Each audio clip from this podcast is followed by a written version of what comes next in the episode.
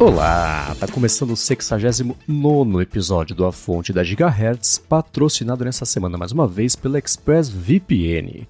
Quem tá falando aqui é o Marcos Mendes, e assim como toda semana, o Felipe Espósito também tá por aqui, beleza? Tudo certo, Marcos. E aí, como é que vai? Tudo bem, ansioso e empolgado, e talvez pelo bem da ciência você tenha estragado uma surpresa para si mesmo, porque nesse comecinho de episódio a gente vai falar sobre o trailer que pintou da temporada. Tem dois trailers, na verdade, né? Que pintaram da temporada nova de For All Mankind. Eu também quebrei minha regra, vi o trailer pra gente poder falar sobre isso aqui. Para quem chegou recentemente ao A Fonte, a gente costuma, quando tem, quando tem temporada de For All Mankind, ao começo de cada episódio, repercutir e falar porque é uma série que a gente gostou bastante, né? Mas como pintou o trailer dessa temporada nova, e aí? Saiu o trailer de For All Mankind, temporada 4, né? A gente teve aí a terceira, que a gente comentou aqui no A Fonte. E agora a gente tá com a quarta temporada para estrear. O, o, primeiro episódio dela deve estrear aí dia 10 de novembro no Apple TV Plus, daqui menos de um mês.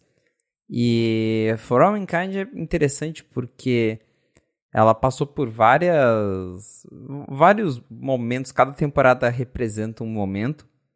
E lá começou com a com a guerra, a corrida, né, a, a corrida espacial, imaginando como seria se os soviéticos tivessem chegado à Lua primeiro.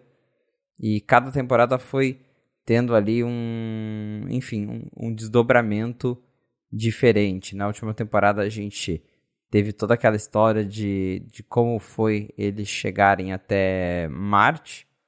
E agora parece que o plot dessa temporada é a exploração, a exploração de minérios num asteroide que eles vão encontrar no espaço. Parece que Marte ainda tem um papel ali eu vi ali no trailer que o pessoal fala de empregos em Marte, umas coisas assim, continuam nessa, mas agora vai ter essa essa, essa extração de, de, de minério vindo aí de um asteroide gigante. A gente não sabe o que, vai acontecer, mas olhando o trailer já deu para ver rostos conhecidos desde a primeira temporada, apesar de que eles é, a série agora parece que vai se passar em 2003 e por conta disso, eles estão envelhecendo alguns personagens, mas ainda temos vários deles ali do, dos originais presentes nessa temporada, ao mesmo tempo em que parece que vem aí uma galera nova. A,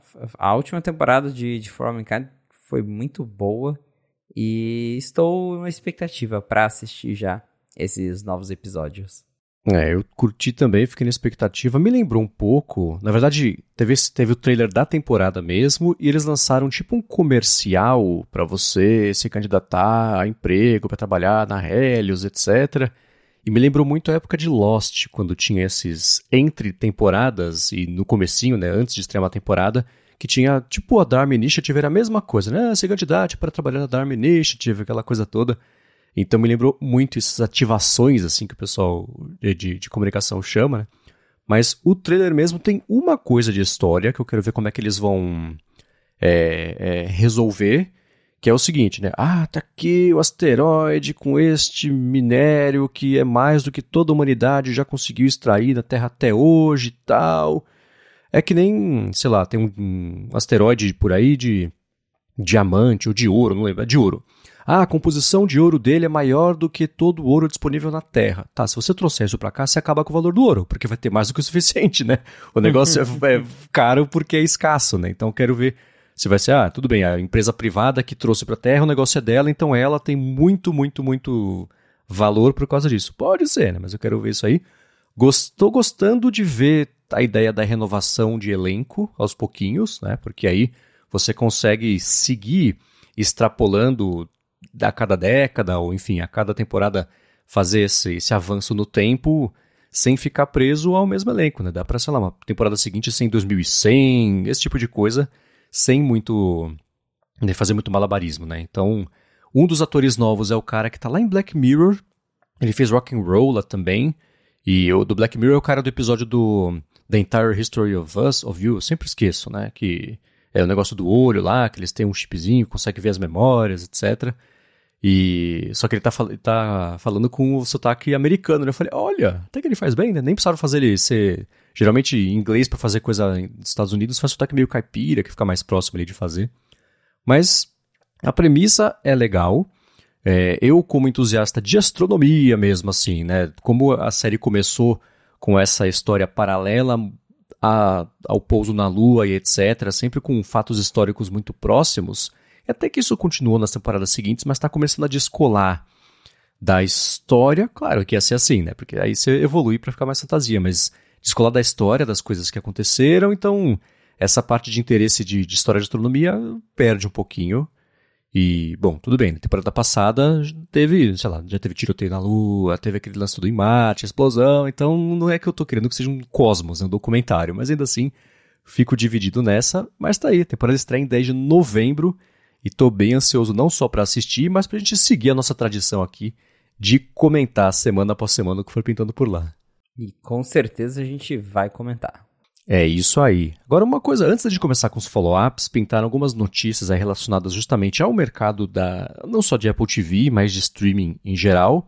Saiu aí que o orçamento do Killers of the Flower Moon, que é os assassinos da lua da, da, das flores, né? Que vai chamar bem literal aqui a tradução em português teve um orçamento de 200, de 200 a 250 milhões de dólares e tá para estrear na semana que vem né, no cinema esse filme.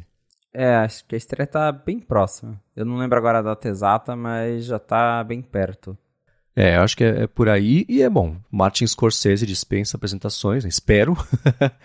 E a única coisa que me assusta sobre esse filme, que eu tava dando uma espiadinha sobre ele, ele tem 3 horas e 27 de duração. Nossa. Ter que ir no cinema com uma sonda para conseguir ver sem ter que levantar. Porque pesado, né? É. Esse tipo de coisa que no passado aí do cinema costumava ter um intervalo mesmo, cinco minutinhos ali pro pessoal ir no banheiro mesmo, comprar uma pipoca, coisa assim, porque três horas e meia Nossa. ali é e os filmes do Scorsese não são exatamente leves, né? Tirando é, o Hugo, que é inexplicável que seja dele, mas ainda assim.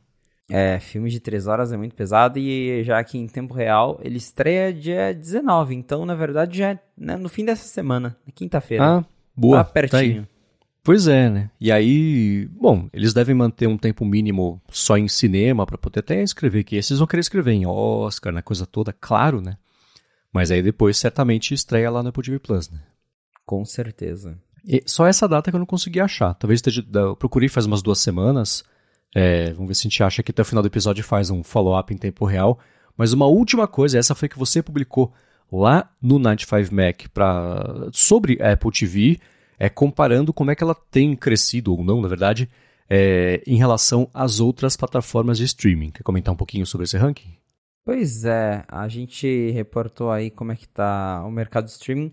Essa reportagem que saiu ela vem com informações da Just Watch e ela é referente aos Estados Unidos, porém, eu tenho também a pesquisa da Just Watch referente ao Brasil. Então, eu vou falar aqui primeiro sobre o que está rolando lá nos Estados Unidos e depois a gente pode abordar também o que está rolando no Brasil. Boa. É, lá fora, o Apple TV Plus ele teve um crescimento bem é pequeno. Na verdade, o que eu começo na matéria é que não é só o Apple TV Plus, mas todo o mercado de streaming parece que está meio estagnado, porque comparando aí com os últimos trimestres, as variações elas são muito mínimas.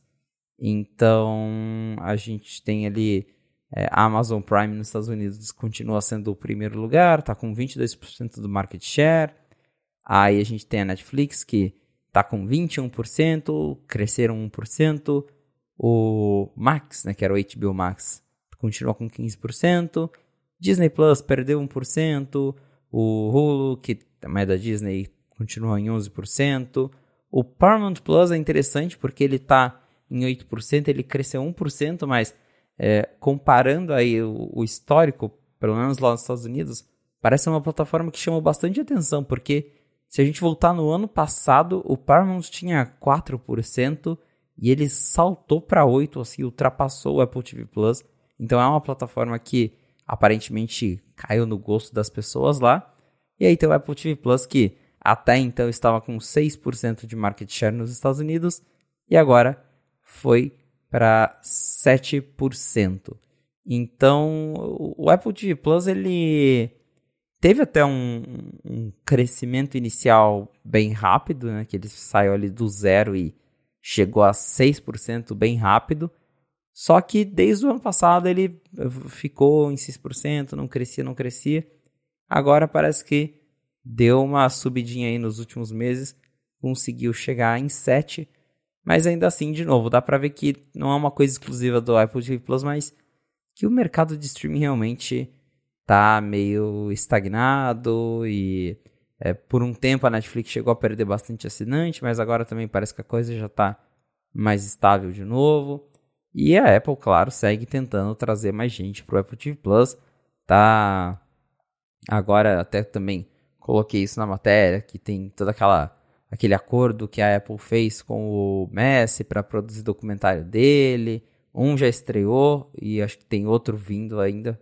E a Apple vem tentando fazer essas coisas para justamente ganhar mais assinantes. A gente sabe que a estratégia do Apple TV Plus sempre foi um pouco diferente. A Apple começou com aquela proposta de ter um catálogo enxuto, mas com produções de, de alto padrão, produções que vão ser premiadas. Continua assim até hoje, agora o catálogo já está maior, mas ainda assim é, continua ali sendo uma coisa só de conteúdos originais, coisas mais bem produzidas.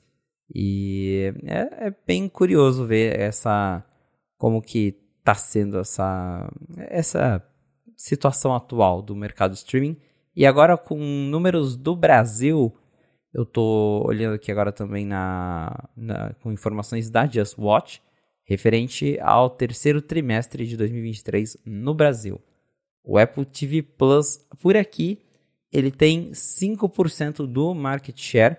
E se eu não me engano, é a primeira vez que ele aparece fora da categoria Outros é, para o Brasil, porque antes ele nem aparecia na listagem e agora está aqui, Apple TV Plus, 5%. Então ele também ganha um pouquinho mais de relevância no mercado nacional, embora um pouco menos do que nos Estados Unidos, né? 5 contra 7%. E por aqui é, o, o, cenário é um pouquinho diferente lá dos Estados Unidos, não muito, mas é, aqui a Netflix domina ainda o primeiro lugar com bastante folga, porque lá nos Estados Unidos a Netflix está em segundo lugar com 21%. No Brasil a Netflix está em primeiro lugar com 28%. Uhum. Então ela ainda tem uma folga grande aqui. Prime Video vem em segundo com 18%, também um player bem grande. E o terceiro lugar no Brasil também é o, é o HBO Max, que aqui ele tem 14%, lá fora tem 15%, então bem parecido. Disney também bem parecido com lá fora, aqui tem 13%, lá fora está com 12%. E aí depois da Disney vem o Globoplay com 9%, então dá para ver que o, o, o Globoplay Tech tem uma adesão bem grande, né? É uma plataforma nacional. E depois do Globoplay vem o Star Plus empatado, que também é da Disney, ali com 9%, e abaixo do Star Plus, o Apple TV Plus com 5%. Então, dá para ver algumas similaridades, muda porque a gente não tem o aqui no Brasil, por exemplo, mas em geral, é, o mercado de streaming ele está bem consolidado e vendo aqui também o, o, os gráficos da, da Just Watch, Enquanto algumas vêm crescendo no Brasil, que é o caso do Apple TV Plus, cresceu aqui no Brasil, Netflix está perdendo assinante no Brasil. O gráfico já foi mais de. A Netflix já teve mais de 30% do share no Brasil e está caindo aos pouquinhos. É, primeiro que assim, esse negócio da Amazon liderando nos Estados Unidos e com 18% aqui no Brasil é uma mentira. É aquele lance é, de que é. todo mundo que tem Amazon Prime tem Prime Video também. Então, ok, mas a Netflix é óbvio que ela é maior do que o Amazon Prime Video. Se fosse um ranking, não tem como saber, né, que tá. Se fosse um ranking de é, assinantes com contas ativas que aceitem coisa de verdade, seria muito diferente esse ranking. A Amazon Prime estaria lá para baixo, né? O Hulu no Brasil é interessante também, porque as séries do Hulu lá fora você encontra aqui no Brasil é, no Star Plus, tem no Amazon Prime Video, tem no Paramount Plus, tem no Globoplay, eles fazem essas distribuições né, para conseguir suprir um pouco disso e de resto o mercado super parecido com lá fora.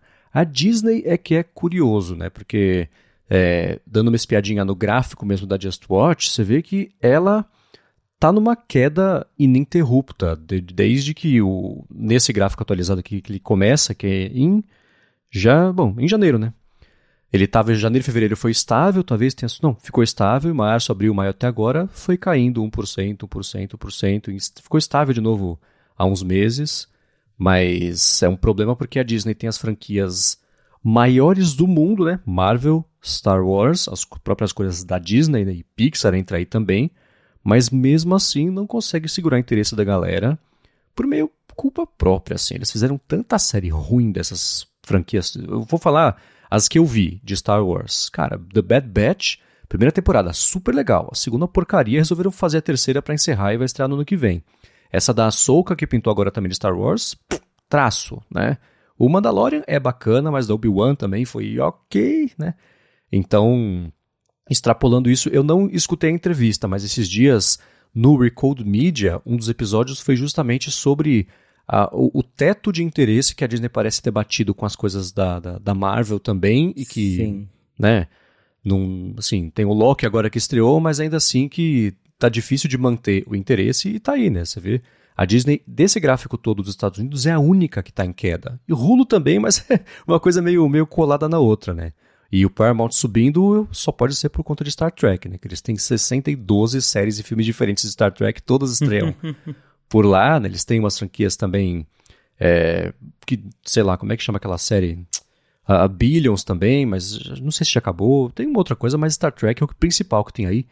E aí Carly, que eu sei que o William Max até comentou esses dias, pô, tá mostrando propaganda, mas já acabou, então eu não sei como é que anda isso aí. Mas ainda assim, esse mercado a gente vê, né? Todo mundo nesse ranking que você publicou, que, que é dos Estados Unidos, é, todo mundo cresceu 1%, exceto quem ficou igual. E a parte outros caiu consolidação no mercado, né? Então, o que deve seguir acontecendo vai ser essas principais roubando um pouquinho de mensalidade no fim das contas desses outros streamings menores e os streamings menores acabando sendo comprados pelas empresas grandes aí entre FTC e etc. Um assunto que a gente pode deixar para outra hora. Mas legal, se, você, se o link desse levantamento da Just Watch para o Brasil for público, me passa que eu deixo aqui na descrição. Se não, já falamos sobre ele aqui e beleza. Mas é bem isso, vamos ficar de olho no que, que acontece. Estou bem curioso justamente para ver. Acho que o, o que vale a atenção no momento é justamente a Disney, porque é uma queda bem acentuada e bem como você comentou. Acho que é, eles têm franquias muito grandes, mas acho que eles exploraram tão mal, talvez de uma forma tão exagerada que já saturou. Eu sinto isso com as coisas da Marvel, porque eu gostava muito de coisas da Marvel e eu não tenho mais paciência, não tenho mais saco para ver, porque é, são 50 séries e é uma coisa atrás da outra, é muito conteúdo e por fim não tá vontade de ver nada. Então, acho que talvez eles tenham se perdido um pouco nisso. Vamos ver o que, que o futuro espera para Disney, para Apple, se vai continuar crescendo, se Disney vai continuar caindo. Estaremos de olho. pois é, pois é. A Disney, é, tá, tá, ela tá numa situação.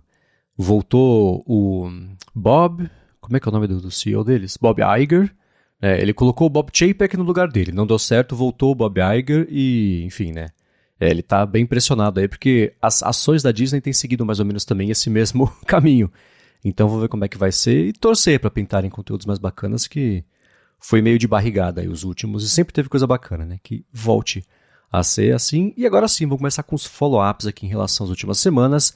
E tenho, finalmente, impressões para dar. Eu, eu, vi com as minhas próprias patas uma capinha Fine Olha Woven. só! Passei na loja da Apple nesse fim de semana para falar, para ver sobre o relógio que eu já conto. Mas mexi na capinha Fine Woven e ela redefiniu um pouquinho na minha cabeça, assim. Se não fosse o lance do risco, seria uma ótima capinha.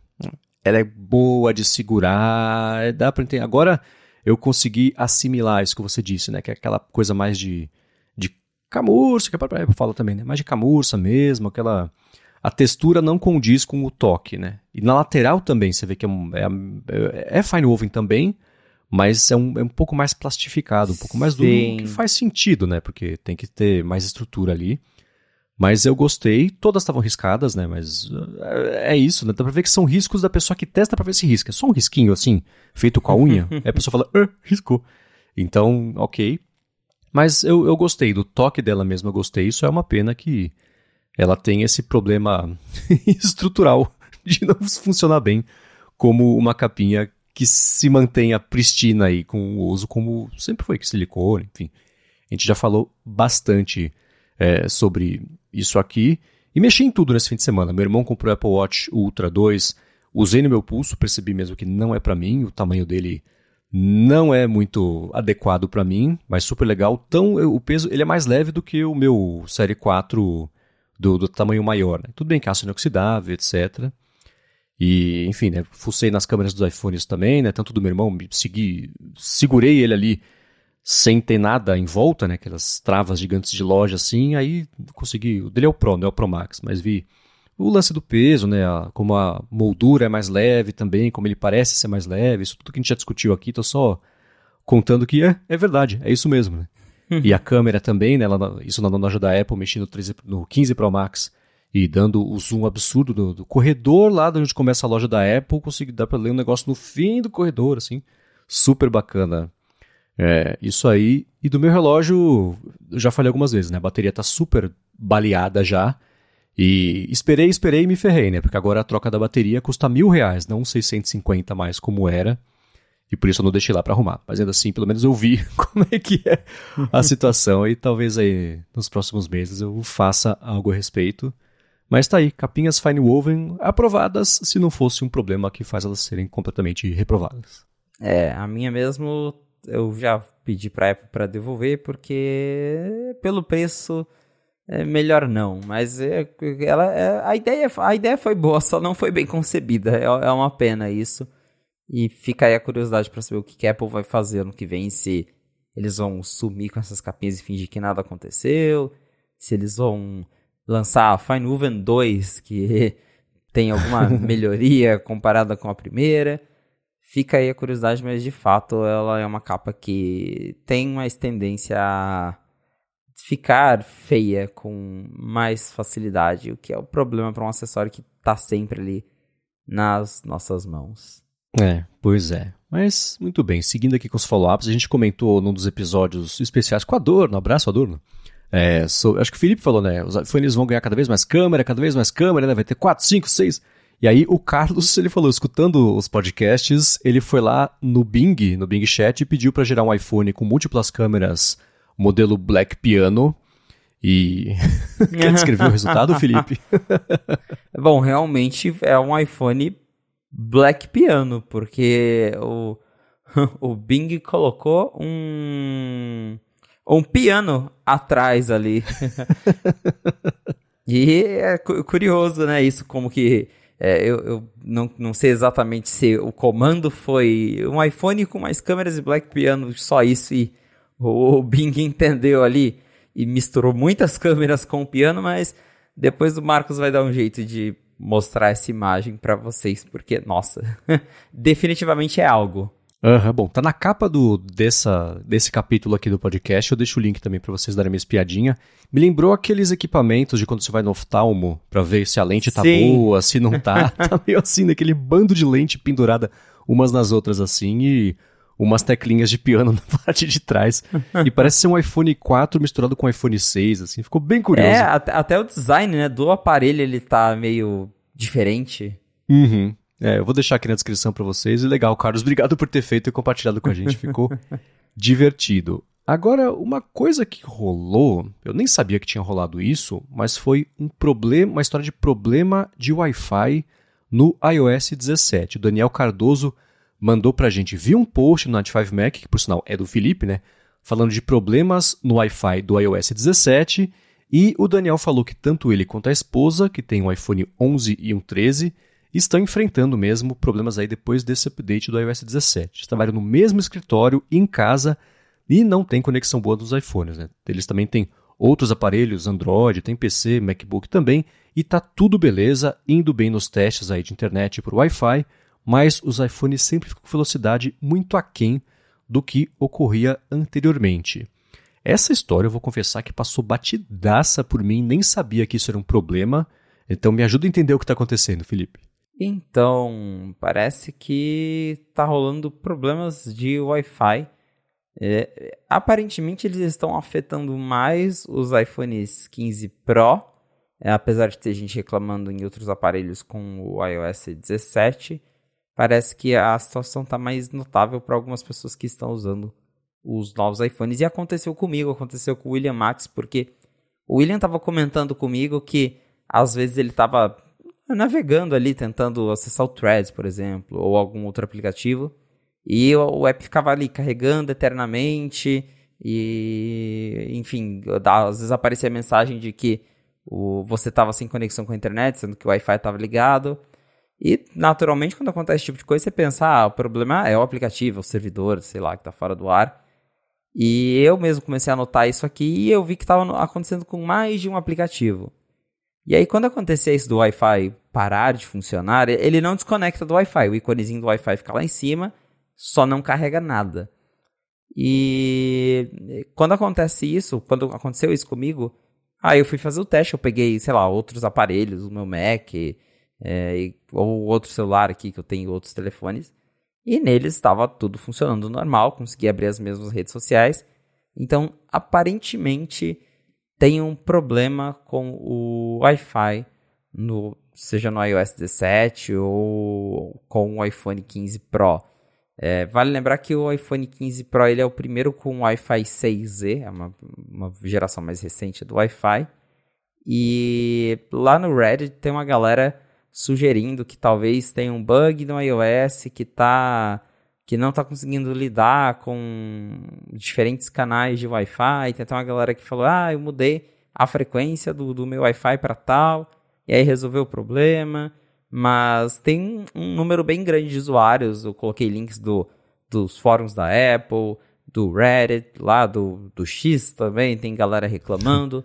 Então, é, pelo jeito não é um caso tão isolado assim. A gente não sabe se é algo grande, né, como a história do, do superaquecimento virou, mas tem uma galera reclamando de problemas de Wi-Fi e está acontecendo comigo. Consigo perceber que do nada o meu iPhone perde a conexão e eu também ainda tô, continuo investigando para tentar encontrar ali um motivo.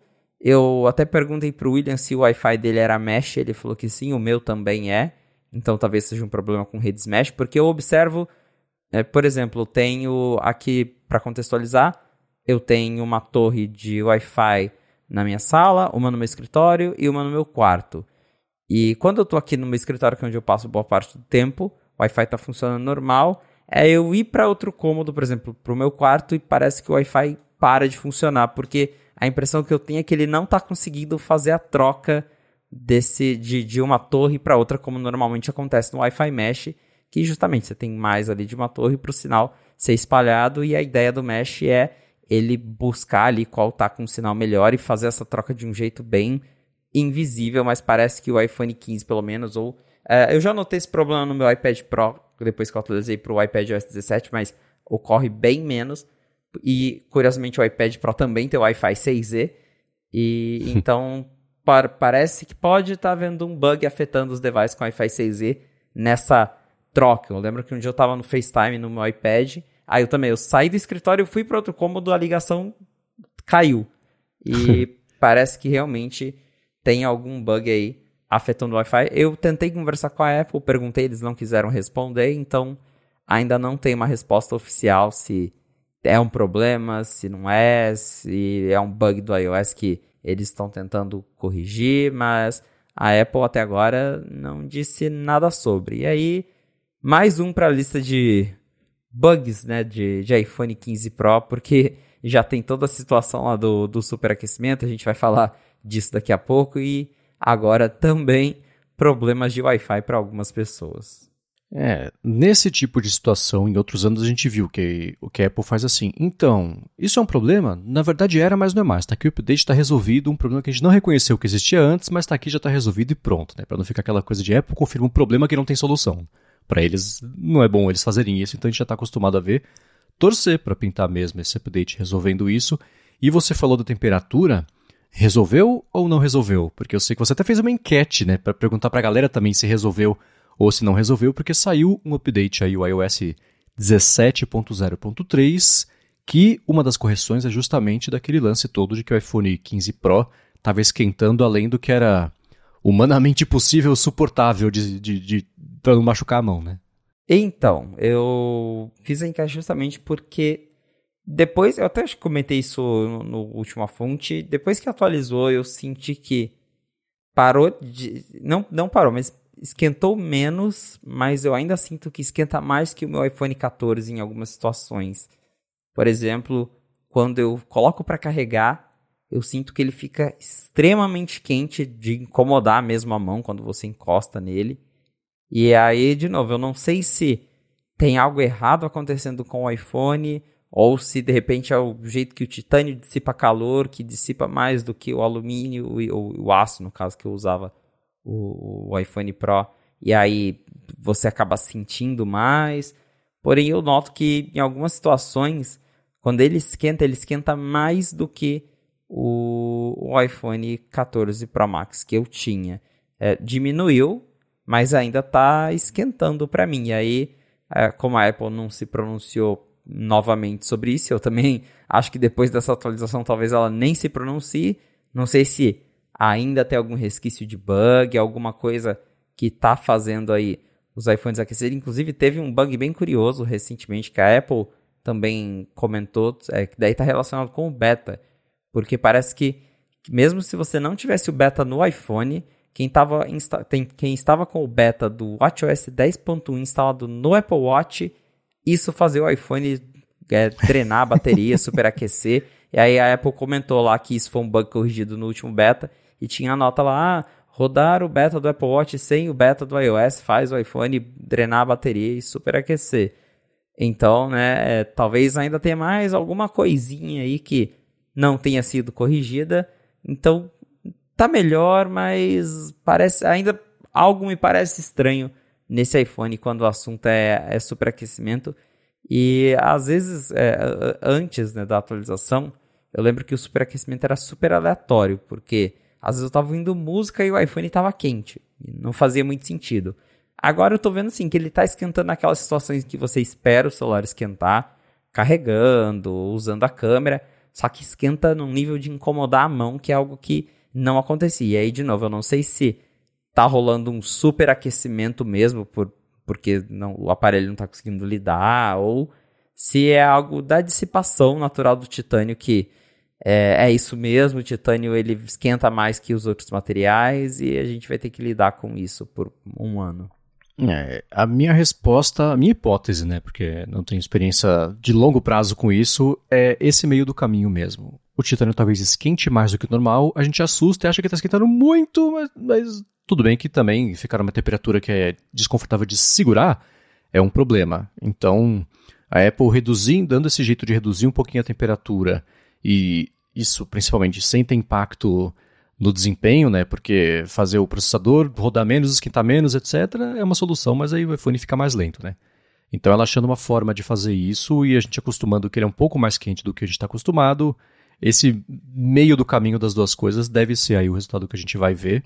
É, me lembra, sei lá, quem não está acostumado com pimenta, que alguma coisa que sente o gosto da pimenta, um pouquinho da pimenta na boca já começa a assustar, fala, calma, não vai te cair a boca, tá, tá, tá, ok, né? Vai picar um pouquinho, mas beleza, né? A temperatura é meio isso, assim, que eu percebi, mas acho que esse meio do caminho deve ser daqui a uns três meses, como é que vai estar tá, e, e, beleza. E no ano que vem a Apple tenta, que teve Minticô, falou também, a Apple abriu mão de umas decisões ali, que a dissipação de calor fica um pouco prejudicada. Quem sabe no próximo iPhone ela é, estruturalmente também ajude a impedir que essa temperatura chegue mesmo ali na, na carcaça na mão do, do pessoal. Vamos ver. É, acho que a gente ainda vai ouvir muita coisa sobre iPhone esquentando. e muito bem, para fechar o follow-up de, de problemas de iPhones que pintaram aí nas últimas semanas. É, primeiro que parece que a França vazou sem querer quando que vai pintar o iOS 17.1 com a solução para o lance lá de, de, de, radiação e ao mesmo tempo a Apple explicou o que, que nem o que a gente falou agora há pouco, né? Agora que ela resolveu, ela explicou o que aconteceu e falou para a França que ela que estava segurando errado, mais ou menos, né? pois é, então a gente chegou a comentar na época o, a história de ah, o iPhone 12 emite radiação, os níveis mais altos e aí a, a, a França e outros a, a França foi o principal, mas já tinha outros países da Europa ali que já iam começar a investigar a Apple também. Se não me engano, a Anatel chegou a falar aqui no Brasil que ia analisar os números, não, não falou de banir nem nada como chegou a acontecer na França, mas falou que ia reavaliar ali uh, os índices de, de radiação do iPhone 12. E agora a Apple explicou o que, que aconteceu.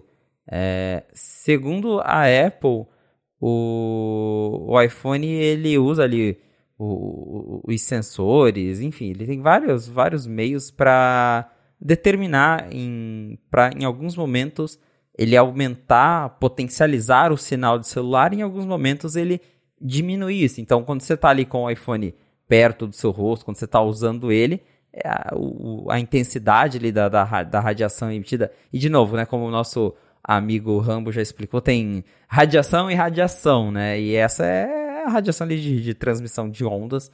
E em alguns momentos, né, quando você está com o celular mais perto do corpo, é, o, a Apple, ela, por segurança, ela diminui um pouco a intensidade do sinal que o iPhone está emitindo. E aí, sei lá, você deixou o iPhone é, na mesa, você parou de usar ele, ou você está num lugar em que o sinal do celular é mais baixo, o iPhone ele intensifica o sinal do celular para ter uma, uma cobertura melhor, para, enfim, para funcionar melhor. Só que aí nos testes em que a, nos testes feitos pela França, eles não levaram isso em conta, que quando o iPhone está perto da pessoa ele emite menos radiação, quando ele está longe ele emite mais radiação. E aí provavelmente os testes foram feitos ali, é, testes meio sintéticos, né? Talvez com o iPhone parado em cima de uma mesa e medindo, e aí o iPhone ele emitiu mais radiação do que é, eles esperavam. Na França, por exemplo, tem aquele negócio que a Apple, não sei se até hoje, mas que mandava um fone de ouvido na caixa, porque lá é obrigatório por lei, para a pessoa não ser obrigada a ter que encostar o celular na cara. Tem, eles são bem chatos com essa parte de radiação. E aí a Apple explicou que foi isso, que na verdade eles estavam testando errado. De qualquer forma, a Apple diz que vai já o iOS 17.1 que está em beta vai mudar aí um pouco a forma como ele como o iPhone se comporta nesse teste para a França conseguir é, rehomologar né, o, aparelho aí para não ter problemas e possivelmente isso vai vai funcionar. É, eles falam para a França porque o país estava causando o problema, mas acredito que deve resolver isso já globalmente, deve mudar isso para todo mundo, ali um comportamento super invisível para o usuário, mas que eles devem mudar isso já para evitar problemas com outros países também. Então, no meio disso tudo, a França confirmou que, de fato a Apple é, vai estar resolvendo o problema, que conversou. E aí a França, sem querer, falou: então, a atualização ela vai sair para todo mundo dia 24 de outubro. E nem a Apple tinha falado isso ainda, então agora a gente sabe que terça que vem a gente vai ter o lançamento oficial do iOS 17.1 que está em beta aí até agora. Muito bem. E um adendo importante, esse lance da França, de ter fone de ouvido, etc., é para proteger, a legislação é feita para proteger crianças de 14 anos ou menos, porque é, a França concluiu que os estudos que falam que esse tipo de radiação é, é inofensiva para todo mundo não são exatamente conclusivos, então eles fizeram isso para proteger as criancinhas e tinha até um lance de que é, manual, propaganda, tem que promover o uso de fone de ouvido, desses kits, os hands-free que eles falam lá, para minimizar mesmo o impacto disso. Então dá para ver que a França é bem, bem atenta a isso, bem preocupada com isso e, bom, deu no que deu, né? É, exatamente. Mas assunto resolvido, um, pelo menos um assunto resolvido, né? Por alguns dias, pelo menos. Né?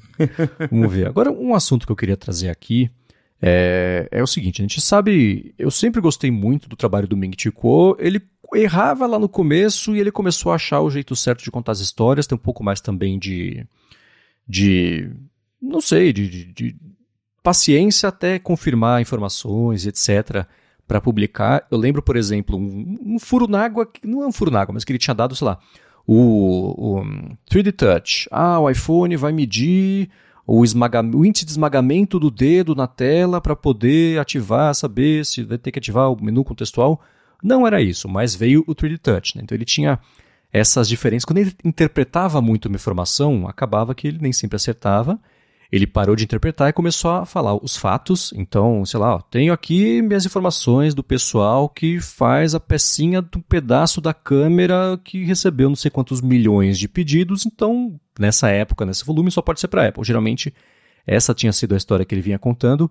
E pelo que eu percebi da reação tanto do pessoal de jornalismo que cobre as coisas da Apple, quanto também até é, de, de parte do público mesmo, é que o pessoal está meio sem paciência com o Mentico. Isso especialmente depois que ele próprio parou de divulgar informações só nos relatórios da empresa onde ele trabalha e começou a ter um Twitter dele especulando um pouco mais, né? mais ou menos o que o Mark Gurman começou a fazer quando ele criou a newsletter dele na Bloomberg. Ele tem um pouco mais de liberdade né, para falar sobre as coisas sem necessariamente ter que ser as informações duras ali e, e dá um pouco mais de nuance, um pouco mais de contexto, e parece que nem sempre nesse caso ele acerta. E o Chance Miller publicou no 95 Mac uma reação a um, um report lá que o Mentico publicou recentemente em relação ao Apple Watch, e eu queria entender qual que é, é, é o, o, contexto dessa irritação que o pessoal está tendo com ele. E, de novo, o Mentico sempre foi um cara excelente, ainda é um cara excelente para essa parte de cadeia de suprimentos. Então, o que a gente for falar aqui dos tropeços que ele tem dado, não é crítica apontando o dedo na cara dele, não é isso, né? Não estamos sendo deselegantes com o Mentico, mas só pra, até para o pessoal que escuta o podcast ter um pouco desse contexto e daqui para frente, quando pintar uma matéria que envolva ele, saber também um pouco desse pedaço. O que está rolando? Pois é, a, a crítica do, do Chance é sobre uh, ele usa aqui o termo falta de, de nuance, é porque o, os relatos do, do Mintico, eles estão ficando meio uh, um tanto sem sentido.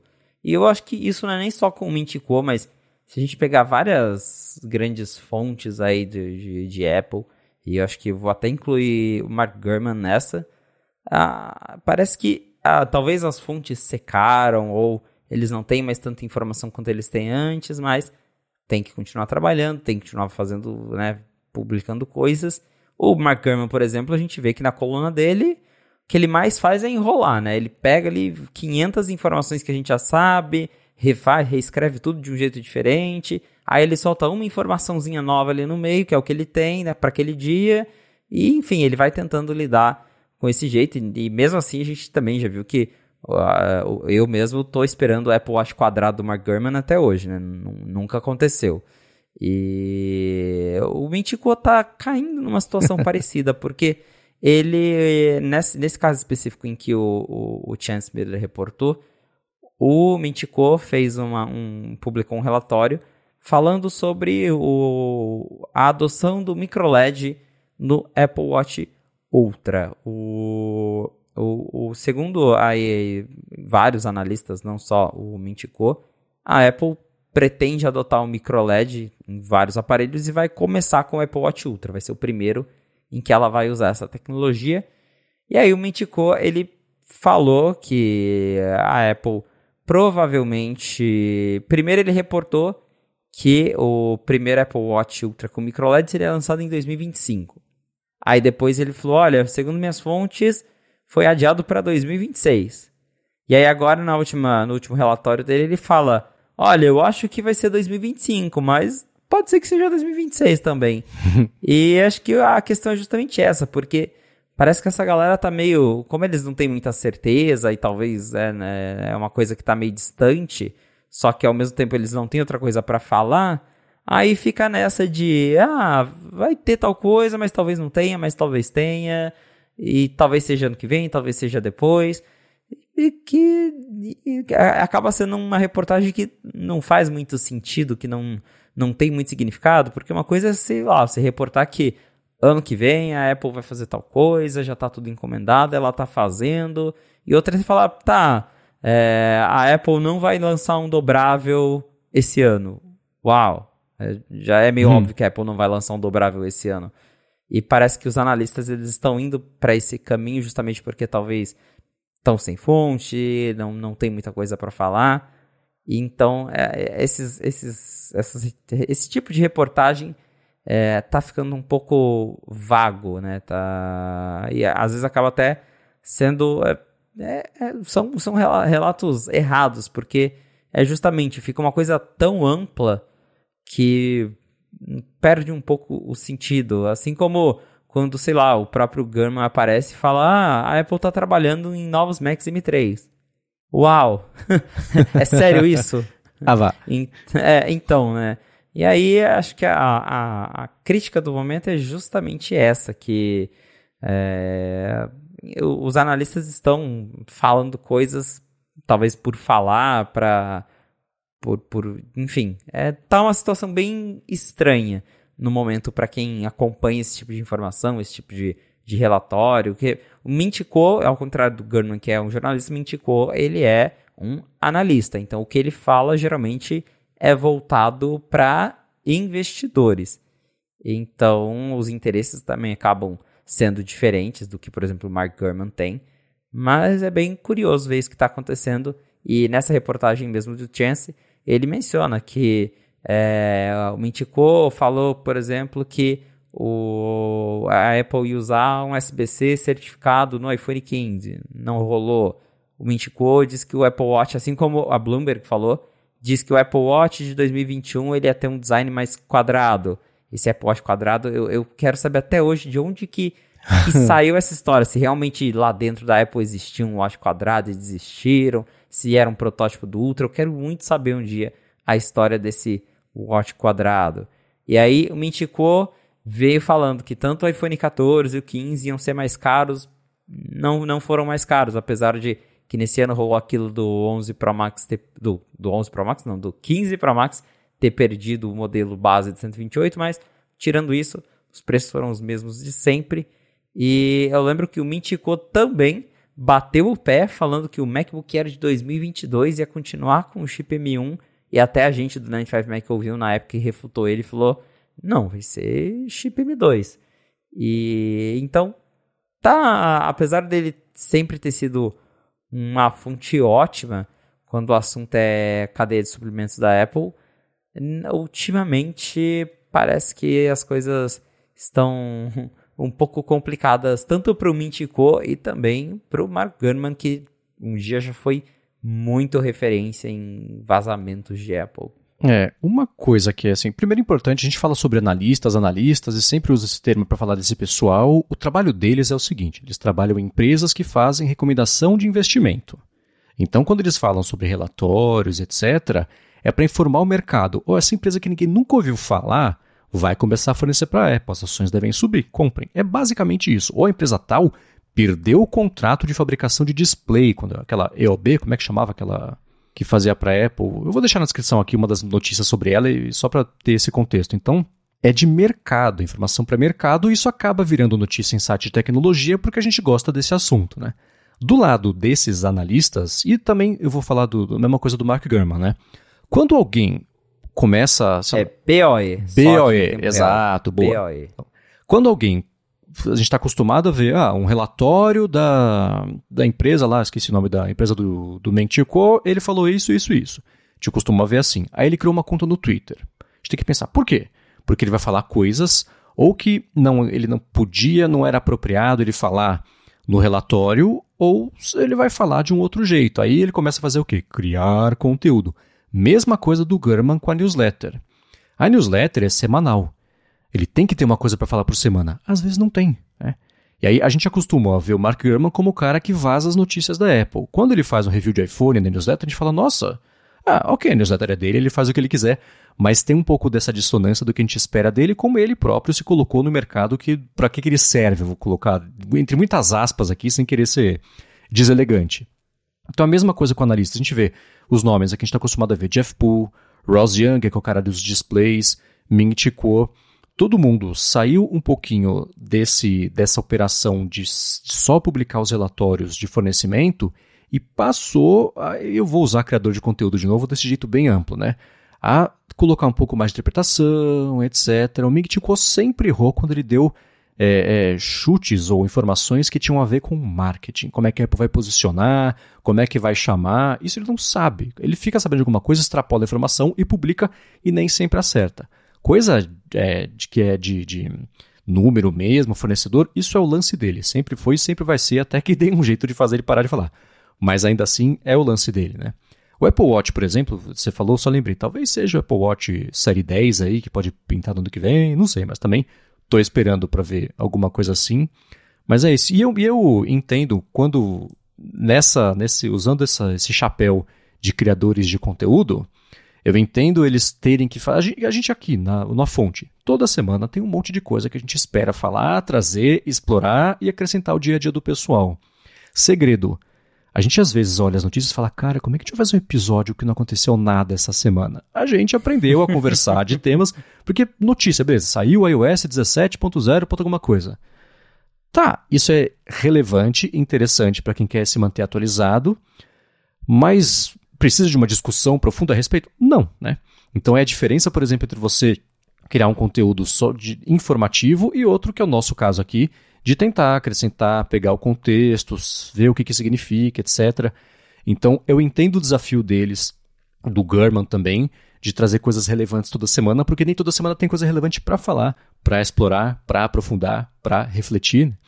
Então, é, eu vou deixar, claro, o link na descrição para quem quiser dar mais piadinha nesse texto do Chance Miller, mas sempre que a gente encontrar por aí notícias sobre Mentico, ou então cobranças mesmo sobre hum, informações ou mais aprofundadas, ou que sejam novidades de verdade, tem que levar tudo isso em consideração e às vezes não tem. Né? Mas a pessoa ela se colocou na posição que ela tem que falar alguma coisa. Então ela fala o que dá para falar, que às vezes é nada. E beleza, já já aparece um vazamento grande aí e todo mundo esquece mais uma vez desses tropeços, né? É, exatamente. Eu... Ainda tem muita coisa para acontecer. É, talvez justamente isso. Eles voltem a vazar mais coisas, aí o pessoal esquece que isso aconteceu mas de fato tá sempre reportando novidades é uma coisa complicada e é, acho que eles estão passando por uma fase escassa de, uhum. de, informações. Quem sabe, né? Isso mude aí com o tempo. Ou se a Apple deu um jeito mesmo de cortar todas essas fontes do pessoal e aí é, vamos ver o que é, vai acontecer. Né? de fato.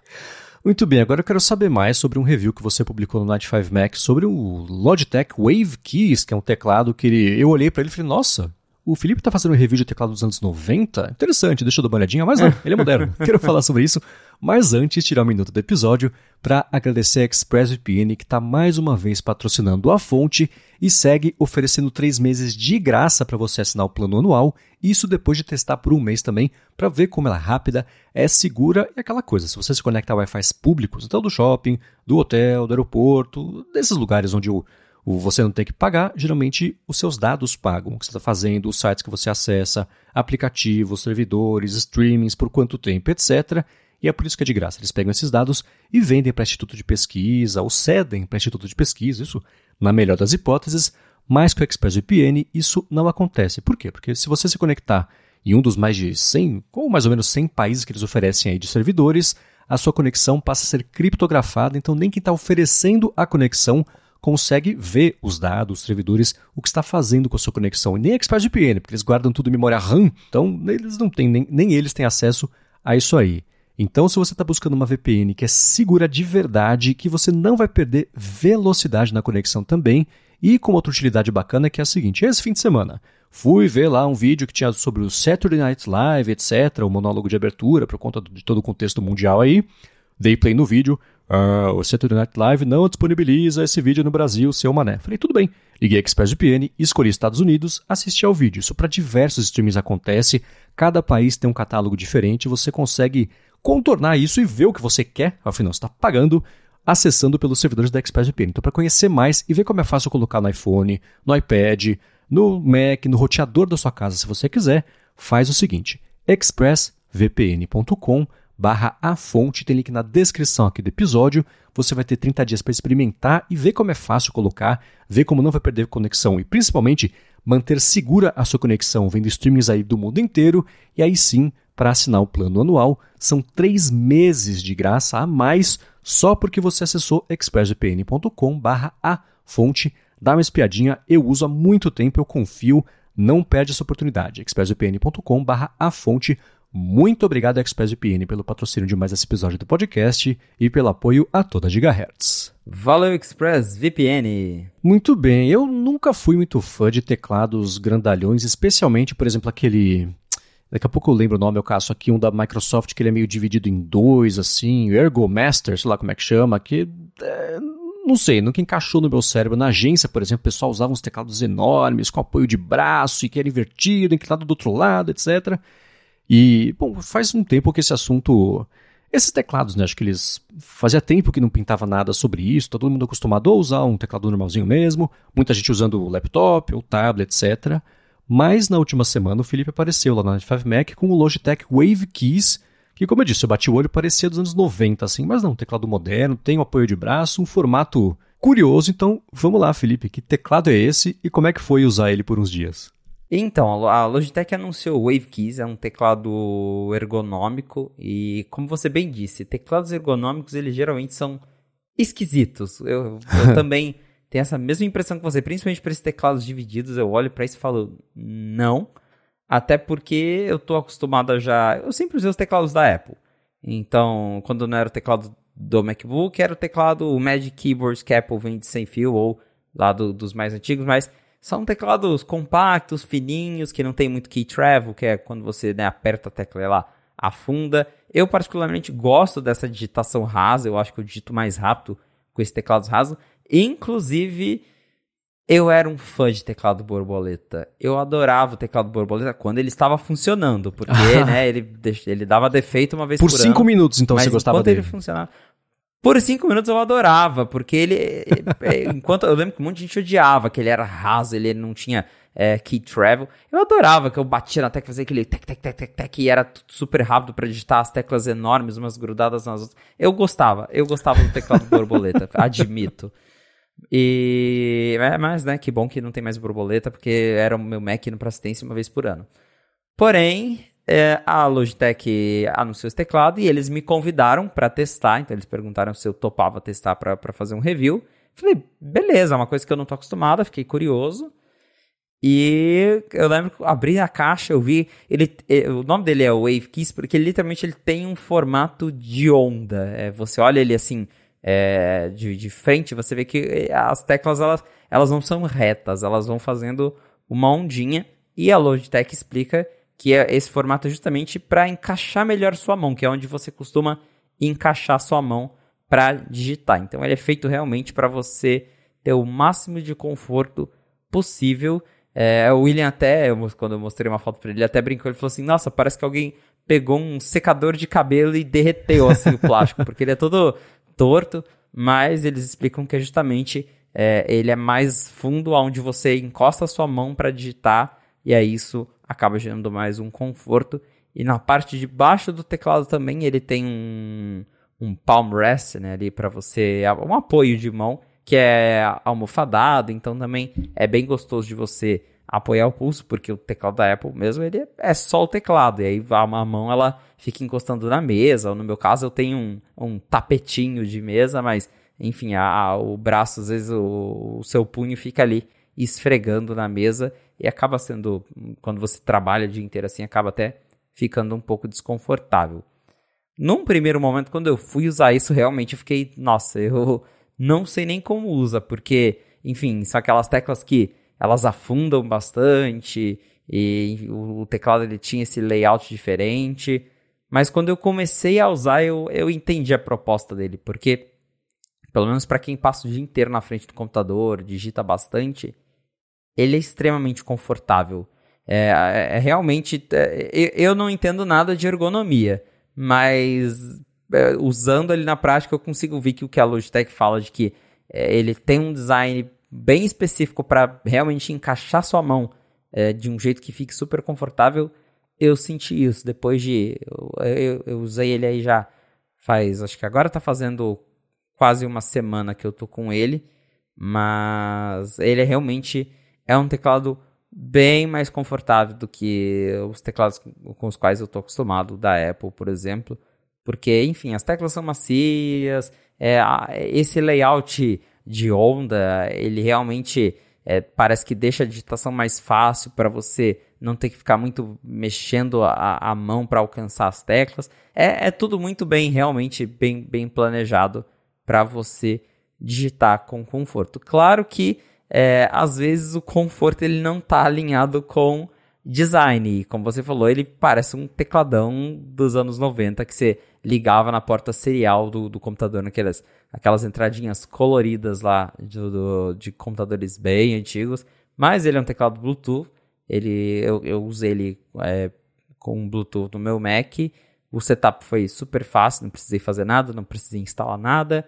Para quem não tem um computador Bluetooth, para quem é, precisa de mais segurança, né? acho que é o caso de empresa, eles mandam um adaptador USB, pra, porque daí você pluga lá e ele usa uma conexão direta, não precisa emparelhar, não precisa é, usar o Bluetooth, então é, você tem essa flexibilidade, mas por ser Bluetooth, você também consegue usar ele no seu iPad, por exemplo.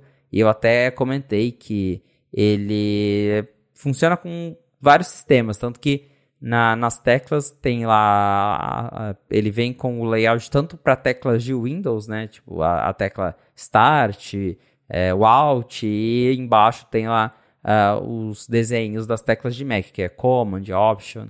Então, para a galera que tem Mac, dá para usar ele numa boa. Ele tem é, teclado numérico, ele, apesar de, de usar um, um, formato mais compacto, porque a, a Logitech ela colocou o teclado numérico, mas ela não colocou aquela parte do meio que geralmente tem teclados que tem as setas e aquilo ali eles tiraram justamente para deixar ele, porque ele já é um teclado grande, aí senão ele ia ficar maior ainda. Eles tiraram isso para ele ficar um pouquinho mais compacto. É, mas eu, eu particularmente não ligo muito para teclado numérico, estou acostumado a já usar 100. Mas é, o, o, o resumo é realmente esse. É, ele é esquisito quando você olha, mas usando ele na prática, ele é de fato confortável. Então, para a galera que gosta desses teclados mais teclado mecânico, gosta de, de sentir mesmo a digitação quando você aperta a tecla funda e está procurando uma coisa confortável para usar, o Logitech Wave Keys ele é extremamente confortável. E aí ele está disponível em três cores. Tem um rosa, um branco, um grafite. O meu é o grafite. Lá fora ele custa 60 dólares, na conversão direta isso dá uns 300 reais. Ele vai ser lançado no Brasil, mas ainda não tem data e não tem preço, mas vai chegar aqui eventualmente. Ah, bacana. É, a minha principal curiosidade sobre isso é assim, você usou ele por um tempo, testou, etc., para voltar para o teclado do notebook, por exemplo, um teclado com o formato tradicional, normal, não sei. Dá um período de adaptação, é estranho, ou você volta e você troca o cérebro. Ah, agora eu estou usando esse e beleza. Como é que é isso? Né? Você tem que se comprometer a usar só esse ou tem adaptação para lá e para cá? Ah, tem um, tem um pouco, assim. Não é tão dramático, mas na hora em que você muda, aí eu começo a digitar e falo, ah, esse teclado aqui, ele é desse jeito, né? Ele, eu tenho que posicionar a mão assim, então dá um, dá, dá um bugzinho no cérebro, mas também não é nada dramático. Então, eu tenho tentado conviver com as duas coisas aqui, vamos ver até quanto tempo que eu consigo. Beleza, fiquei curioso para testar. Não é o tipo de teclado que eu gosto de usar assim no dia a dia, mas para testar, por que não, né? Então, na hora que ele chegar aqui no Brasil, dou uma espiadinha em alguma loja, vejo alguma coisa assim para testar achei interessante. Agora, seguindo aqui com os assuntos, é claro, eu vou deixar na descrição, claro, o link para quem quiser ver aqui a matéria do Felipe com as fotos, impressões também a respeito do teclado. E eu quero voltar a falar sobre rumores que a gente passou, sim, no intervalo de 72 horas por um turbilhão de notícias a respeito de iPads novos. Pintou lá no Supercharged e o 95Mac também falou, ó, confirmamos aqui nossas fontes também, que deve ter iPad novo aí, lá para terça-feira vai pintar iPad novo, pode ser o iPad nada, iPad Air, iPad mini também. Aí, também no fim de semana, o Mark Gurman falou, gente, não deve ter iPad tão cedo, Apple está fazendo iPad nada, iPad Air, iPad mini também, mas não deve pintar isso tão cedo aí. E aí parece que no fim das contas, novidade mesmo nessa semana é o Apple Pencil, é isso? Pois é, então vai ter algo de iPad essa semana. Mas é, é, tá bem difícil de saber o que, está rolando. Então, para contextualizar, no começo do mês, é, dia 5 de outubro, não, não foi uma notícia aí da, da, última semana, já faz mais um tempinho, eu ainda publiquei lá no 95Mac que a gente ouviu que a Apple estava fazendo vários novos iPads, que não é uma novidade, mas a gente trouxe ali alguns detalhes, os codinomes, é, a gente comentou que a Apple está fazendo um iPad Air 6 que talvez até tenha mais um tamanho, porque tinham vários modelos diferentes que a gente descobriu. A gente comentou sobre o Magic Keyboard redesenhado, que é a Bloomberg tinha reportado, a gente também escutou de fontes próprias que a Apple estava fazendo. Então, é, a gente só ali corroborou que é, para aí até a partir de agora, até antes da WWDC, a Apple pretende atualizar toda a linha de iPads dela. Então, novidades aí que estariam vindo para essa linha de iPads. E aí, no, durante o fim de semana, o Supercharged, que também é um site de Apple do, do Sami, que escrevia para o Mac Rumors, ele ouviu de fontes que a Apple teria um anúncio de iPads para essa semana. E o 95Mac também ouviu que a Apple teria anúncios de iPad para essa semana. A gente não escutou exatamente que seria, ah, é, vai ser o iPad tal que vai ser anunciado. A gente sabia que seriam anúncios de iPad, relacionados ao iPad. E eu vou até dar esse detalhe que isso nem entrou na matéria do 95, mas eu vou comentar aqui com uma exclusividade para vocês. O que a gente ficou sabendo é que a Apple convidou a imprensa para um briefing de iPad nessa terça-feira. Hum. Então, ela vai discutir algo sobre iPad na terça-feira. Então, possivelmente, talvez, se você estiver ouvindo a fonte mais para o fim de semana, talvez já exista novos iPads ou um novo Apple Pencil, a gente não sabe. Mas uh, algo de iPad vai acontecer nessa semana. Como estava todo mundo esperando novos iPads, a gente imaginou, ah, possivelmente ela vai anunciar um iPad mini novo, atualizado, porque a gente já tinha reportado lá no começo do mês que a Apple está desenvolvendo novo iPad mini, novo iPad Air, novo iPad de entrada, tem um novo iPad Pro, mas esse deve ficar mais para o ano que vem, porque daí é chip M3, mas os outros faria mais sentido serem atualizados agora. Porém, para nossa surpresa, enquanto a gente gravava aqui, né, e depois o, o próprio Mac Rumors postou, a Apple, a Apple não, no caso, é, eles ouviram ali do, do Mac Otakara, que é um, um blog japonês, que a Apple, na verdade, vai lançar um Apple Pencil 3 e não um novo iPad. E, de novo, o que a gente ouviu foi a Apple vai fazer um anúncio sobre iPad.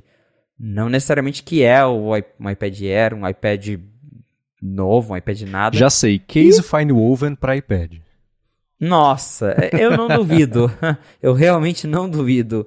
E um novo Apple Pencil, de certa forma, é um anúncio de iPad, né? Só não é um novo iPad, mas tá ali relacionado, então pode ser que a Apple esteja convidando a imprensa para justamente, não vai ser um evento, mas vai ser ali um briefing pequeno com algumas pessoas para justamente para eles conhecerem é, de perto esse novo acessório, se for o caso. E o Mac Otakara, pelo menos, tá apostando que o lançamento é o Apple Pencil 3, que vai ter ali as pontas substituíveis, que também isso já é um rumor um pouco antigo, já comentamos sobre isso outras vezes, que parece que você vai poder trocar a ponta para uma melhor para escrita, uma ponta melhor para desenho, e aí elas talvez tenham funções diferentes, mas pelo menos segundo o Mac Otakara, o que a gente ouviu sobre evento de é, anúncio de iPad é um novo Apple Pencil e não, de fato, os novos iPads. Quem tá certo, quem tá errado, a gente só vai descobrir talvez amanhã, porque pelo que a gente ficou sabendo das nossas fontes, é amanhã que a Apple vai mostrar para a imprensa o que, que ela tem guardado sobre iPads. Pode ser que talvez venha tudo junto, né? Venham novos iPads e o novo Apple Pencil. Pode ser que venha só Apple Pencil, pode ser que venha só iPad. Mas alguma novidade de iPad a gente possivelmente vai ter ainda nessa semana. Uhum. É, esse lance, eu lembro que tinha saído faz uns meses, né? Isso de que Apple Pencil novo ao caminho, com pontas intercambiáveis para diferentes aplicações, etc. Isso, para quem usa muito essas canetas, é muito importante. Para quem escuta a área de trabalho, por exemplo, sabe que a Bia fala muito sobre isso. Ela gosta muito de canetas, tanto as digitais quanto as físicas. A gente já fez episódios só sobre essas canetas, né? Vale dar uma espiadinha para quem se interessar pelo assunto. Então é bacana ver que isso vai pintar. Eu fiquei pensando, será que assim eles resolvem o problema de falta de compatibilidade de determinadas canetas para de determinados modelos também? Mas acho que não, né? O principal era o primeiro modelo do Apple Pencil que era compatível com um dos iPads atuais, porque o jeito de carregar, etc. Nem todo vai conseguir carregar por indução, né? Então, sei lá, acho que não vai ser. O, o, tempo vai resolver essa incompatibilidade e não necessariamente uma tecnologia nova que a Apple lança. Então é isso aí, não tem jeito. Achei curioso, né? Ah, se vai ser algo sobre iPads, a gente pensa, ah, ok, iPads. Não necessariamente, mas é estranho pensar que é só um lançamento solto de uma versão nova da caneta, né? Então, sei lá. No ano passado, quando saíram iPads novos, teve vídeo, evento, alguma coisa assim? não lembro. Eles fizeram aquele mini vídeo gravado no Apple Park, um videozinho de 10 ah, minutos tá. apresentando os novos iPads. Então, né, eu imagino que talvez role isso, um outro videozinho, assim como foi o dos novos MacBooks também, que rolou um press release e um videozinho ali no Apple Park só mostrando os, os MacBooks. É um, um, um pocket evento da é, Apple. né? É, evento de bolso boa, né? É, e dá pra imaginar, né? três minutos falando sobre como é que é o ele, e depois mais uns três com pessoas usando, mostrando, tira, né? Alguém desenhando, alguém fazendo uma coisa em 3D com. A gente já sabe como é que é o pacote desse tipo de anúncio. Mas tá aí. É legal que isso provavelmente vai chegar, ou deve chegar. É, só é curioso, meio solto assim, né? E não ter sido anunciado, sei lá, no mês passado, porque não concorre, né? Você, ah, eu compro um iPhone ou Apple Pencil? Disse ninguém nunca, né? Então, é curioso isso ser anunciado agora, mas tá aí. Vamos ver se rola, mas é, foi mais interessante ver se vai ter, não vai, do que o lance mesmo dos iPads. E o principal dos iPads, para mim, ainda é a confusão da linha. A gente já falou sobre isso aqui mais a fundo, não quero ficar me repetindo, mas a cada novo iPad eu fico de olho para ver se a Apple vai mudar um pouco a história como ela conta, ou se ela vai ajustar a linha. E acaba que não, né? Tá aqui o iPad novo, é igual o velho, mas com um A alguma coisa a mais, um M alguma coisa a mais. Mas tá aí, vamos ver se talvez na próxima geração, que pode ou não chegar no intervalo de um ano, a gente descobre o que, que vai mudar. Exato. Vem aí mais um iPad para quem acredita no iPad. É isso aí. Também eu não quero passar muito tempo falando sobre isso aqui, mas o Mark Gurman comentou na newsletter dele sobre Macs novos, né, que devem chegar aí é, no ano que vem, o MacBook Pro de 14 e 16 polegadas, o MacBook Air também de 13 e 15 polegadas com M3. E o que eu achei relevante e interessante sobre isso foi que o Adorno observou que os estoques do MacBook Pro de 14 e 16 polegadas estão bem escassos. E aí a gente até repercutiu, né, falando no, no Threads lá, putz, será que já vai pintar MacBook Pro novo de 14? Acabou de lançar, o meu tá aqui com cheiro de novo ainda, já vai ter um mais novo, né? Tipo iPad 3 e, e 4, mas de acordo com o Gurman, aí sim, até é, a cadeia de suprimentos, etc., na verdade só no que vem, mas o que será que explicaria então essa falta de estoque? Tá faltando peça? Pois é, e parece que tá afetando vários, vários Macs, não só o MacBook Pro, porque o iMac também tá, tá com estoque bem escasso. E eu tava olhando não só, pelo menos no caso do MacBook, não só lá nos Estados Unidos, mas até aqui no Brasil. Eu fui dar uma conferida na Apple e tava lá com prazo de estimativa de entrega duas a três semanas. É, é difícil saber agora se é uma atualização. Eu, particularmente, acho pouco provável que a Apple vá atualizar os Macs agora, porque ela não lançou nem o M3 e o próprio M3 talvez vai ficar para 2024, porque a gente já está em outubro, nem sinal de novos Macs, nem sinal de M3, o Apple Vision está vindo aí ainda, que vai ser lançado ano que vem com M2, então acho que novos Macs vai ser algo para o ano que vem mesmo. Então acredito que tá rolando alguma coisa aí no, na cadeia de suprimentos da Apple que está afetando a disponibilidade de peças de Mac. Todos, quase todos os modelos de Mac eles estão com os prazos de entrega lá em cima. Não é exclusivo só do, dos MacBook Pro, mas estava olhando aqui e o iMac também tá aí com prazo. E, e iMac até faria sentido, né? Porque o iMac ele tá já sem atualização há um bom tempo.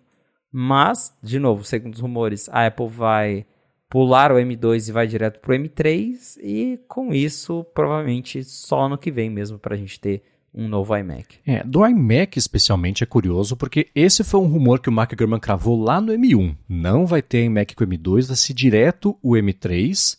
E a expectativa de todo mundo é que isso fosse pintar agora no fim do ano. Outubro geralmente tem lançamento aí desse mercado. Mesma coisa com o MacBook Air, que a gente estava acostumado a ver sempre ele trazer é, o, o, M novo, da geração nova, né? ele estreava sempre no Air.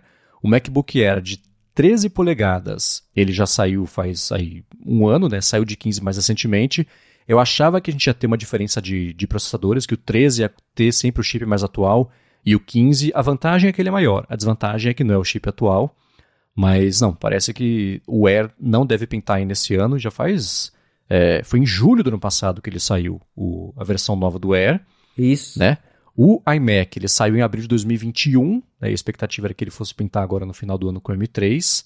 Eu ainda aposto mais nisso do que não ter esse iMac nesse ano, e que no máximo a gente vai ter um intervalo maior entre ter o primeiro computador com um M3 e esse desenrolar aí do resto da linha. Mas o problema aqui é o Vision Pro, né? Mas a Apple sabia que ele ia lançar lá para março, abril do ano que vem, e o M2 ia estar tá desatualizado porque ela tem acesso ao próprio calendário, né? Então tá meio confuso tudo conseguir assimilar tudo isso numa situação, numa linha do tempo só, uma coisa linear assim. Mas se eu fosse apostar, eu diria que deve ter iMac com M3 aí nesse ano sim, e aí no ano que vem ela se resolve com o resto. É, é a timeline é bem confusa mesmo quando a gente parar para pensar de novo, principalmente no, no Vision Pro, porque eu imagino, sei lá, um evento ano que vem, é, um evento de começo de ano, em que ela tá lá mostrando, né? Ah, olha o M3, os novos Max M3 são mais rápidos que o M2. Aí parte pra, pra, pra, pra sessão do evento em que eles vão mostrar o Vision Pro.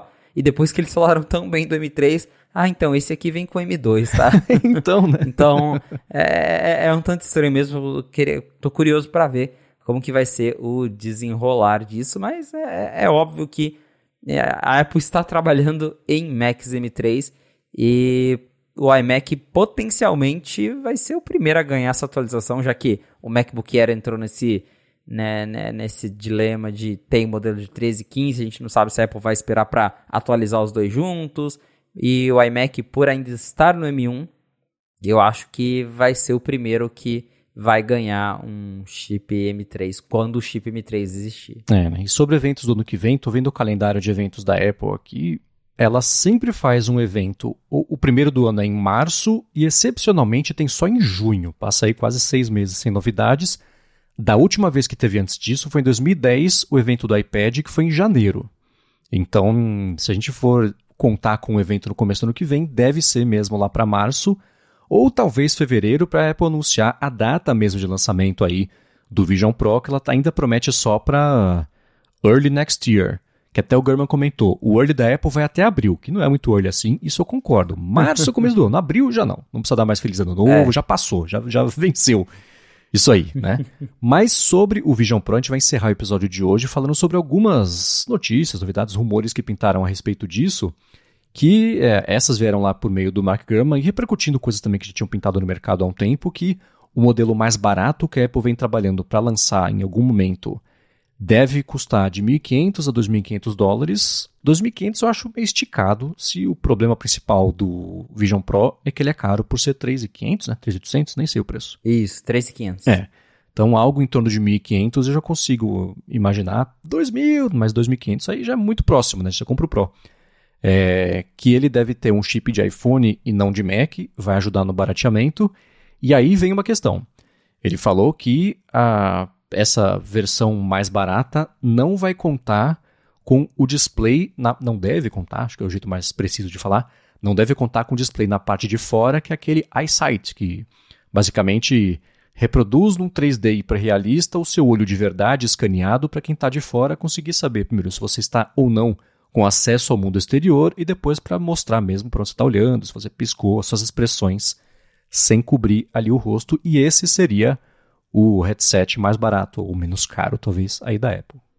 É, isso do iSight é bem curioso, porque a Apple vendeu muito isso como um diferencial do Vision Pro, de uh, o nosso, ele te deixa ser imersivo, ao mesmo tempo ele não te exclui do mundo real, e várias vezes eles mostraram é, no, nos vídeos que eles publicaram do Vision Pro, a pessoa lá assistindo, tá vendo um conteúdo, ele fica com umas luzinhas, e aí quando você vira para conversar com alguém, ele já tira a luzinha e coloca o teu olho para realmente a pessoa de fora ter a sensação de que você está olhando para ela.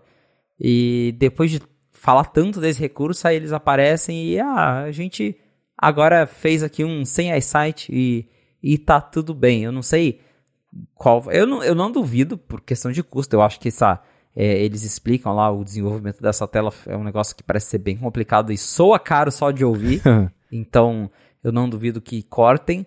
Mas vai ser curioso ver a, essa dualidade de a Apple defendendo o iSight como algo super incrível que faz toda a diferença na experiência e também falar que tá tudo bem ter uma versão sem ele. E eu tenho certeza que vai ter gente falando, ah, é porque quando lançar o baratinho, aí todo mundo já vai ter acostumado com o Vision Pro e não vai ser mais assustador ter conversar com alguém com um negócio na sua cara. E, enfim, a Apple vai dar um jeito de, de vender as duas coisas, mas é algo que eu realmente vejo eles tirando. Ao contrário de, por exemplo, é, a detecção lá do, de olho, isso eu acho que é imprescindível para o Apple Vision, duvido que eles vão tirar.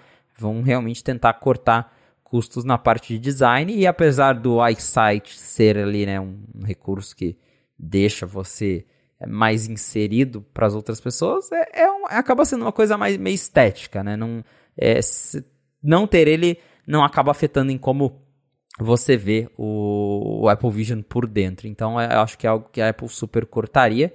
Isso do chip de iPhone acho que também faz um certo sentido. Eu só me pergunto como que ficaria o, o desempenho, claro, porque, enfim, o Apple Vision Pro ele tem resolução altíssima, é praticamente uma tela 4K para cada olho, então é muita coisa para renderizar e né, talvez com o chip de iPhone eles tenham que baixar um pouco a resolução para dar conta de tudo.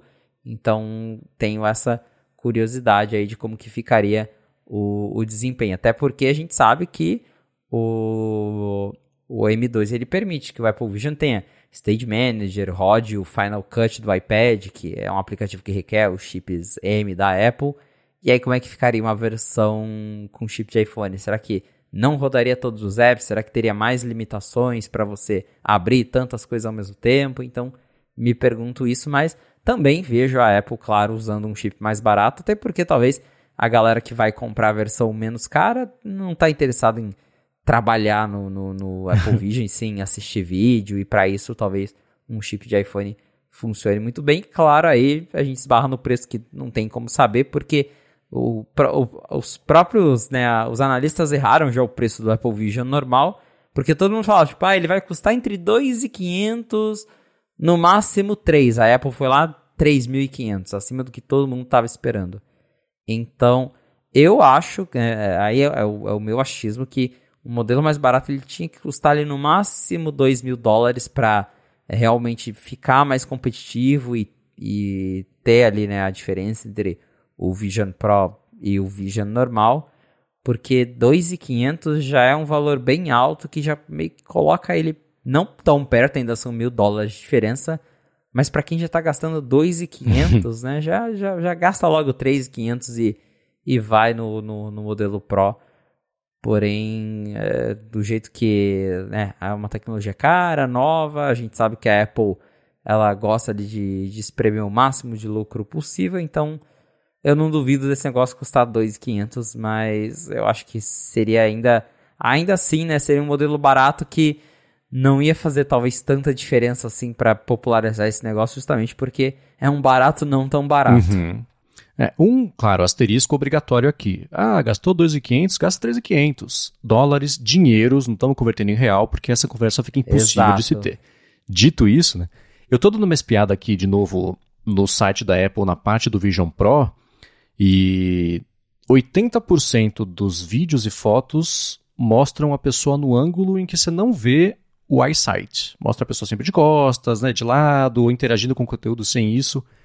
Eu lembro da reação positiva à tecnologia, né? Entendo, por exemplo, a pegada e acho legal conceitualmente. É um negócio na sua cara que não te bloqueia, é o toque humano, etc. Aquela coisa mais Johnny Ive de, de, de lidar com as coisas. Não acho isso ruim, mas não é essencial. Né? E se você for buscar coisas para tirar do produto para deixar ele mais barato ou menos caro, esse sem dúvida é um deles. Né? Você substitui esse eyesight com o quê? Uma luzinha para pessoas de fora saber se você está ou não é, imerso no mundo só virtual e a pessoa botar o, o, a mão no rosto e levantar um pouco o headset e pronto, resolveu do mesmo jeito um problema do jeito muito barato, né? Então ele não é mesmo essencial. A gente vê é, isso é uma coisa que nas entrevistas recentes sobre o mercado imersivo, o Mark Zuckerberg fala muito. Ele fala assim: que bom que a Apple lançou esse monte de tecnologia, esse produto super caro e bonito, porque ela está fazendo o maior favor para a gente, trazendo interesse por isso E as pessoas não vão gastar essa grana toda para ter o headset, vão comprar o nosso que custa 500 dólares. Não tem um monte dessas coisas? Não. Mas para esse primeiro momento desse mercado tá mais do que suficiente. Então, é, primeiro que a, a, escala que a Apple vai fazer é muito menor, cada vez menor, né? Primeiro é um milhão de dispositivos, ah, 800 mil, ah, agora vai ser de meio milhão a 600 mil, tá diminuindo essa expectativa de venda.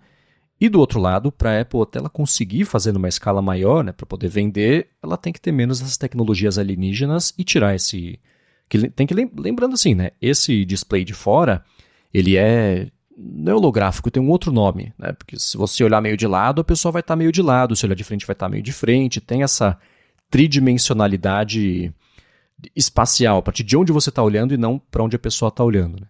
Então essas coisinhas deixam, óbvio, muito caro, e se é uma coisa que não é essencial, corta, porque aí você consegue lançar outro produto do jeito muito mais barato e fazer em mais escala, etc. Então, tudo isso para mim parece fazer sentido, só não faz sentido esse preço de 2.500, o, o, o range de cima né, desse preço aí para 2.500, afinal ele é para ser o modelo mais barato. 1.500 eu acho que tem que ser o limite para você poder gerar o interesse não só de, de de tecnologia, mas também das carteiras das pessoas. Né?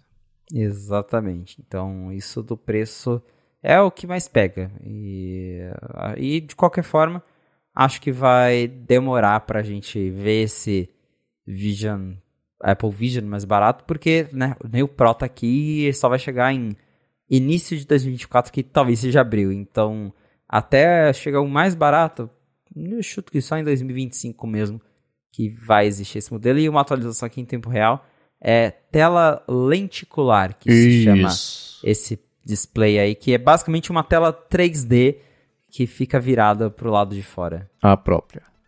Muito bem, para encontrar os links do que a gente comentou aqui ao longo do episódio, vai em gigahertz.fm barra a fonte barra 69 ou dá mais pedra nas notas aqui do episódio. Muito obrigado a ExpressVPN pelo patrocínio do episódio de hoje, ao pessoal dos reviews, das avaliações, das recomendações que ajudam mais gente a poder chegar por aqui e se informar sobre o mundo da Apple. E obrigado, claro, Felipe, por nos ajudar a entender mesmo o que está rolando lá em Cupertino. Valeu, Marcos, e obrigado, audiência, por ter ficado com a gente até o final de mais um episódio do A Fonte. Se você quiser me encontrar nas redes sociais para a gente bater um papo, é só me procurar no felipe.exposto lá no Threads e no Instagram. Muito bem, para falar comigo sou MVC Mendes lá nas redes todas, exceto aquela. Estou aqui na Gigahertz no área de trabalho toda quarta-feira, área de transferência toda sexta-feira.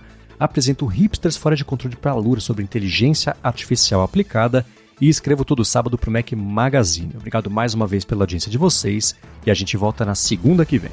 Um abraço e até a próxima.